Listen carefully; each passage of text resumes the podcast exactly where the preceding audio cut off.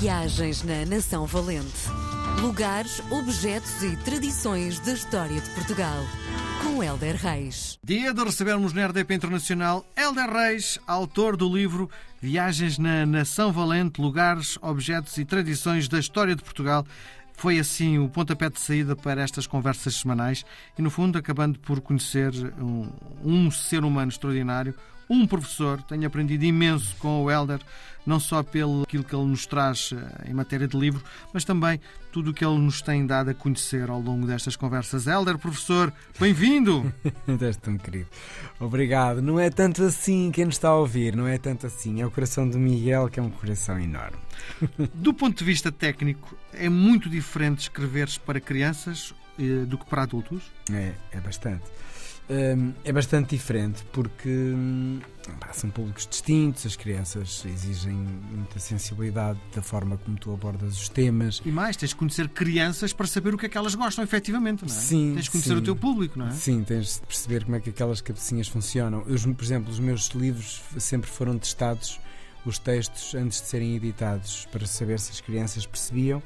Eu tenho alguns amigos que trabalham com crianças e. Um, Ias e- ler? É, eles liam lá, contar Sim. uma história, não sei o quê. E eu via se, se a coisa funcionava ou não, porque ainda escrevi alguns. E, e espero sinceramente lá voltar. E pronto, então eu acho que sim. Mas do ponto de vista técnico, a construção, se tu agora estás mesmo, mesmo prestes a lançar um novo livro, não é? um romance, quando estás a, a criar um romance, a construção, a forma como tu estás a, a criar a narrativa para uma criança, tens exatamente o mesmo método? Não, tem métodos completamente distintos. Uhum. Eu, quando estou a escrever para uma criança, deixo-me muito ir. Eu, eu até faço uma coisa que é: hum, quanto mais fora do mundo, melhor para uma criança. O que não quer dizer que não funcionasse para um livro para gente mais velha, porque nós também às vezes precisamos estar fora deste mundo. Mas eh, numa criança eu tenho este exercício que é quanto mais imaginário, quanto mais tipo pôr os elefantes nas banheiras e pô-los a falar e pôr assim coisas ilógicas e o ovo fala com a criança, eu acho incrível. Para mim melhor e, e funciona muito para eles este mundo imaginário, a cabeça deles é, é gigante, não é? E eu, eu trabalho muito isso. Quando estou a escrever para um público mais adulto, hum, se for numa forma de romance ou se for numa forma de crónica, eu procuro muito, muito o cotidiano, as coisas reais, aquilo Sim. que eu acordo Uma com realidade potencialmente vivida por quem te lê. Sim, para que tu ao leres aquilo eh, tenhas alguma identidade com aquilo, mesmo Sim. que não gostes de café, podes tomar chá e, Uhum. e acordas com sono e custa-te logo levar o, o sol da manhã, ou então gostas imenso, ou então ficas a pensar, olha, às vezes é giro levar um chapadão de luz do sol logo de manhã, Sim. mas gosto mais desta realidade quando estou para adultos e gosto muito de inventar possibilidades quando estou com crianças. Portanto, São narrativas, técnicas, estratégias diferentes e ambas fascinantes. Sim. Deixa-me dizer-te, a propósito disso que estás a dizer, do sair fora da caixa da realidade, lembro-me num espetáculo para crianças, eh, um ator estava a brincar com, sei lá, um bocado de metal e dizia isto é uma máquina de lavar. E chamou uma criança ao palco e dizia isto é uma máquina de lavar, não é? E ele estava à espera que a criança dissesse não, não, não é. Ele disse é, é mesmo a máquina de lavar. Basicamente estragou toda a construção daquele momento porque a criança assumiu que uma coisa que não era uma máquina de lavar era uma máquina de lavar, não é? Extraordinário. Ponto final. Mais nada. O que é que nos trazes hoje? Trago-te o brasão de Alenquer. Então, diz a história ou a lenda que por trás deste brasão há um cão. Olha, é até, até um nome que eu gosto, que é Alão.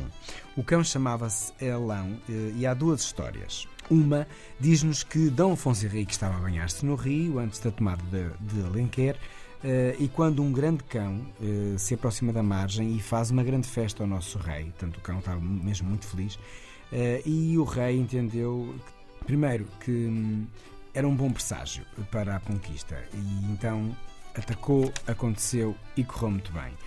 E, e o rei até disse que dizia ah, se Alão quer, que foi o nome que deu ao cão, eh, então o rei conquista. A outra história diz-nos que o cão Alão eh, andava sempre com as chaves, esta acho menos, menos provável, Hum. andava sempre com as chaves das muralhas na boca, pelos caminhos até a casa do governador. Portanto, em vez do jornal, levava as chaves.